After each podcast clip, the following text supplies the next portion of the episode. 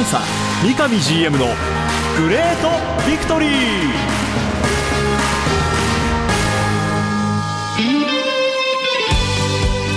北海道とともに世界へスポーツによる地域活性を目指す北海道コンサドーレ札幌。この番組では北海道コンサドーレ札幌の三上弘勝 GM がラジオを通じてサポーターの皆さんや地域の皆さんの質問にお答えしていきます。今サポーターに伝えたいこと話したいこと呼びかけたいこと。三上 GM が本音で語り尽くすコンサ三上 GM のグレートビクトリー。今回はどんなお話が聞けるんでしょうか。幸せを作るお菓子石屋製菓の提供でお送りします。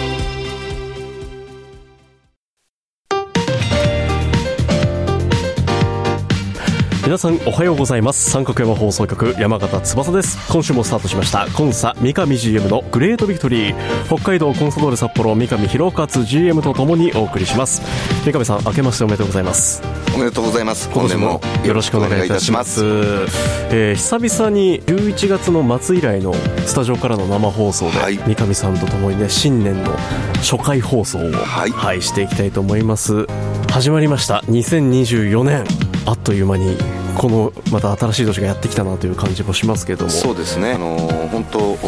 シーズンが終わってまあ、開幕がまた2月にあるわけですけども、えー、この期間っていうのは本当どこのクラブにとってもね、えー、非常に早く感じる時期であって、はい、まあ、逆にリスナーの皆さんサポーターの皆さんからするとなかなかこう動きが見えなかったり、選手とね、えー、会うような機会が少ないということで、はい、逆に長い時間にこう感じられるかもしれないんですけども、まあ、それぞれその時間をねこう有意義にやっぱどう過ごすかクラブにとってはやはりしっかりとした準備をね、はい、どれだけできるかという時間になりますし、まあ、サポーターの方はね不安なことや逆に、うん、夢をね、はい、うん、こんな風になっていくのかなっていうようなことをね、えー、楽しみながらという時間をね、うん、過ごされてると思うんですけども、はい、まあ、チームの方もね、うん、えー、1月の14日、はい、あそこでのお披露目からスタートしますので、またぜひね、えー、皆さんと一つになってね、えー、一つでも上を目指す、うん、そういうような1年にしたいなと思ってます。そこに向けて、まあ、我々まだオフシーズンというね期間に入っていて、まあ、僕もはじめサポーターの皆さんにとっては今年1年こんな姿になってほしいなっていうのをもう自分たちの中で描ける、はい、まあ、時期でもあるので、はいはい、はい、その1月14日キックオフイベントに向けてね今チームはその間その戦いのための今いろいろな準備を進めている今も最中だと思うので、はい、はい、ですね。今日もね改めてその辺の、えー、番組昨年の放送から動きのあったところも含めて触れていきたいと思います。三上さんまず2024シーズンの今現時点で出ているまあスケジュールをちょっと押さえていきたいなと思うんですけども、はい、まず今お話になった1月の14日日曜日北海道コンソドール札幌キックオフ2024、うん、えー、札幌ドームで、えー、開催される。これがなんで2024年この、えー、陣形で戦いますよっていうお披露目会です、ね、そうですね、はい、でこちらのその翌日1月の15日から早速キャンプがスタート、はい、まずは沖縄で、はい、2月の10日の土曜日まで沖縄キャンプという予定になっております、はい、でその後2月の14日からは今度は場所を熊本県に移しての再びキャンプと、はい、この辺は例年通りのスケジュール感ですね。はい、はい。で、おそらくそのキャンプの、まあ、最中に早速開幕節を迎えるということになるかと思います。そんな開幕戦の対戦相手も決定しました。まだ日程の方がいくつか候補、2月の23、24、25と確定ではないんですけども、はい、第1節はアビスパ福岡。はい。アウェーゲームからのスタートと。そうですね、はい、この日程出た時聞いた時にこうやっぱり身が引き締まる思い、うん。でやはり福岡さんはね23年シーズン、まあ、僕らがね目指してたようなタイトルということをねね。取ったクラブでもありますし、えー、そういった意味ではね絶対にやっぱり負けられない、うん、負けたくない、うん、クラブだなって思ってますし、うん、リスペクトしながらもね、はい、やはり開幕からあしっかりとね自分たちの準備をしたものを表現したいっていう思いを持ってね、うん、この日程発表を聞いてました、はい、あのこのキャンプの方のスケジュールっていうのはチームの指指導自体もこのキャンプ、まあ、キックオフを挟んで、はい、キャンプから正式にチーム指導、ね、はい。あのチームとしてはそこからの指導になります、うん、あの1月14日の数日前からね、はい、えー、若手中心に何人か、まあ、自主トレグループ自主トレみたいなことでことでお声がけさせてもらってる選手も若干名あのいます。クラブの方から、はい、はい、ただまあ基本的にはね、えーと、施設等々を考えるとやはりその、うん、ギリギリまでえー、雪のないところで自主トレをやってもらって、はい、この14日のイベントに集合してもらうっていうのを基本線にしながらもですね、はい、えー、何人かの選手にはお声がけをさせてもらった中で、えー、グループ自主トレを,、をやってこの14日を迎えると。で15日からはね、えー、先ほど山形さんが言っていただいたように沖縄キャンプがスタートしていくと、はい、まあ、このキャンプに関しては今最後の調整してますし、えー、順次ね決まり次第リリースも出せればと思ってますけども、はい、対外試合、まあ、トレーニングゲームっていうものをね、えー、えー、基本豊富に組んだ中で、チーム作りをね、今年もやっていこうというようなスタンスで考えてますので、うん、えー、沖縄キャンプ入ってすぐにねまたトレーニングゲームも入れながら、はい、コンディション、えー、戦術そういったものを深めていく。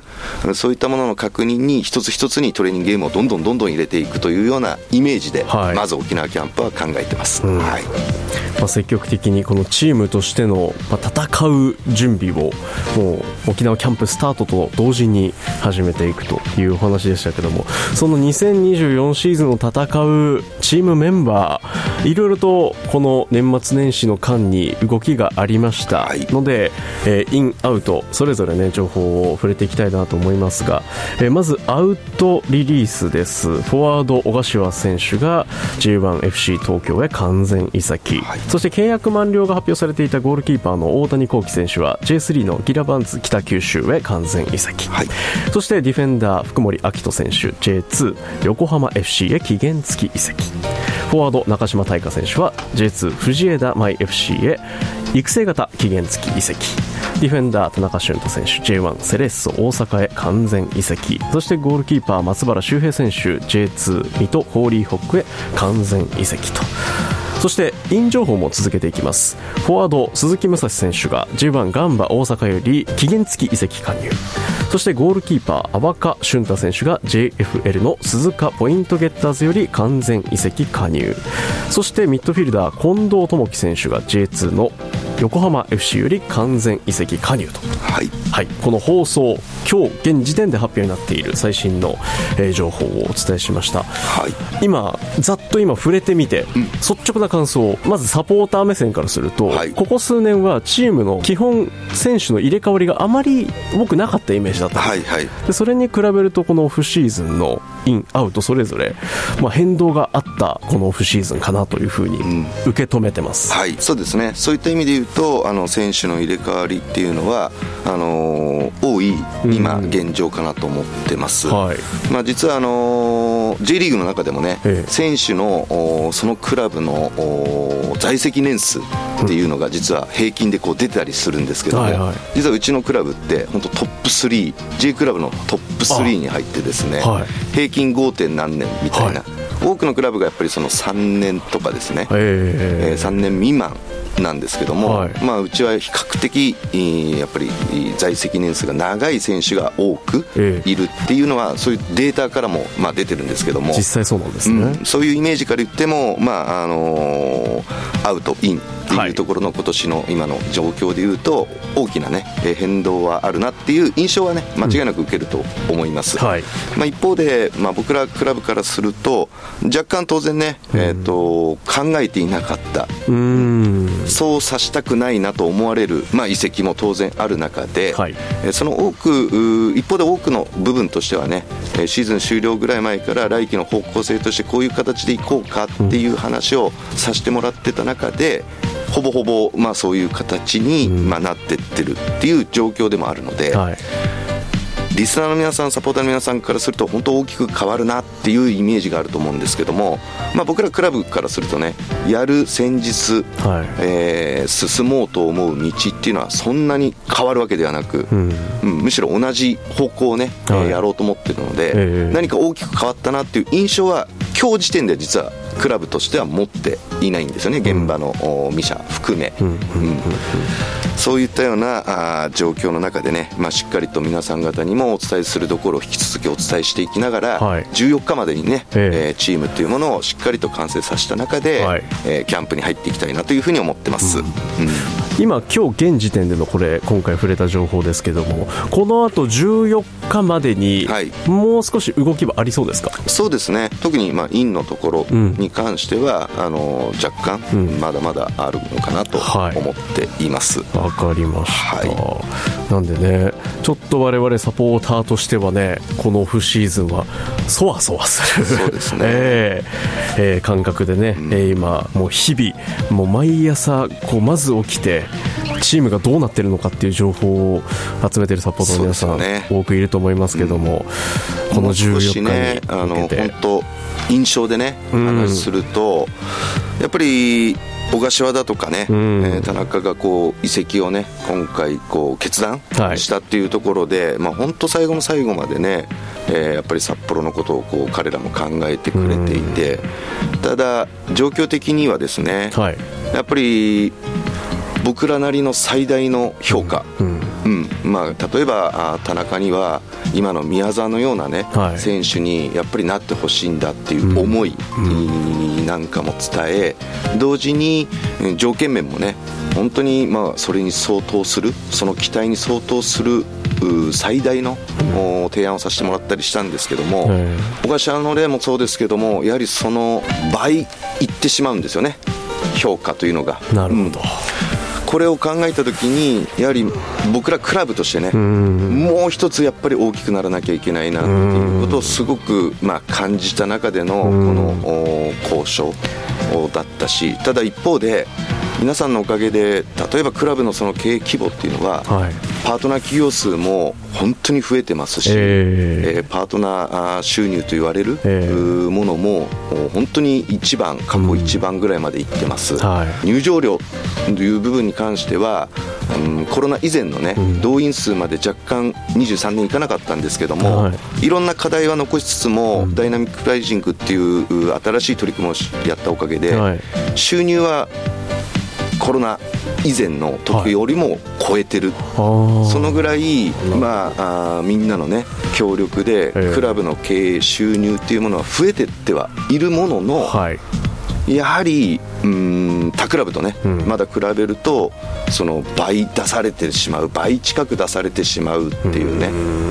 状況なのでもう一つね、うん、クラブが大きくなっていくことがやはりさらなる継続と、さらなる育成から、まあ、この赤倉のユニフォームから直接海外にっていうようなね、道につなげることになるんだなっていうのを改めて感じた状況なのでね、ねもう一つそこをね、えー、皆さんとも共有しながら、うん、逆に僕らクラブとしてねそこを目指してやっていかなければいけない、うんうんうん、そんなふうにすごい感じましたね。そうですね。まずはそのためにもそこの舞台に立つシーズンが2024シーズン、はい、はい、間もなく始動となります。1月の14日日曜日サポーターの皆さんにも参加いただける北海道コンソドール札幌キックオフ2024このイベント日までにシーズン開幕に向けての体制が整うとい。うことになりますので、はい、もうしばしサポーターの皆さんはこのチーム編成状況などもね気にしていただきながら待っていていただければなと思います。さてここでビクトリーメッセージ三上さん宛てにね1通届いているのでご紹介したいと思います、はい、ビクトリーネーム川圭さんからです。三上 GM 明けましておめでとうございます。おめでとうございます。おめでとうございます。今年も引き続き応援頑張りますとありがとうございます。えー、元日三上さんよりメッセージが届きましたが、はい、こちらあのクラブのホームページの方でも、えー、発表がありました。その中でありたい姿。や見えなかった景色が見られるよというコメントがありました、うんはい、これらの言葉具体的に言うとどんなことを指しているんでしょうか、うん、文章でしたらなかなか伝わりづらいところもあると思うので1月14日のキックオフイベントなどでその内容について具体的に触れていただくことを願っておりますと。ありがとうございます、はいぜひねあの14日のそういう場でねお話ししたいなと思ってるんですけどもまあありたい姿っていうところに関してはクラブのやっぱり規模感そしてチームこの両輪があるのかなと思ってますのでその辺をねしっかりとお伝えしたいなと思ってますし、まあ、クラブのありたい姿っていうところでさっき少し移籍のところでね、はい、えー、触れたように過去最高の、まあ、パートナー企業数であり、えー入場料収入を等々得ながらもやはりこういうこともある。要するに残したい選手をね、まあ、条件面でどうしてもこう勝てないっていうね、うん、ものもあってやっぱりそれを乗り越えるために一つはそのクラブ総収入っていうのを50億にしたいっていうのが一つ目標なんですよね、この50億っていう数字でも実はまだ J リーグの中では J1 の中ではねまだトップ10入るか入らないかぐらいなんですよ、はい、なんですけどもやはりそこにまず持っていくことがチーム強化費にも、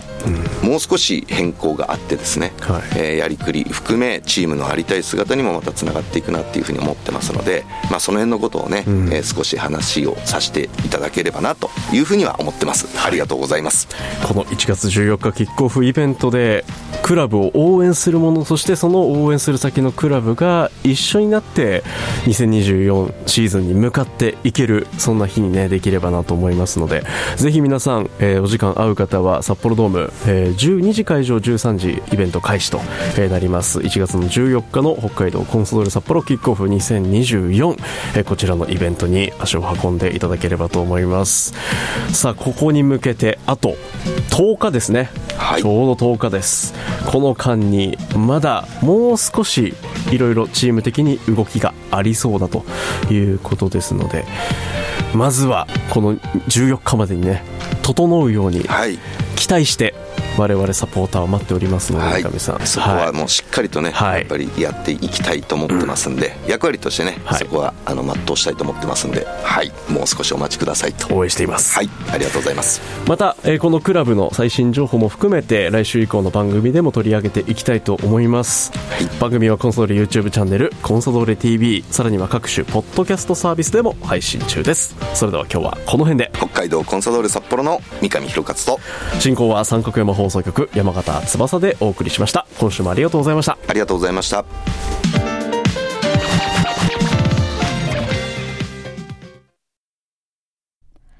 白い恋人は誕生から46年以上北海道で愛されています。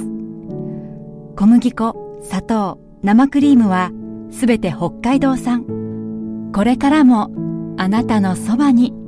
白い恋人番組では三上 GM 宛ての質問メッセージを募集しています。メールアドレスはリクエストアットマーク三角山 .co.jp x q ツイッターはハッシュタグコンサ GV までどうぞ。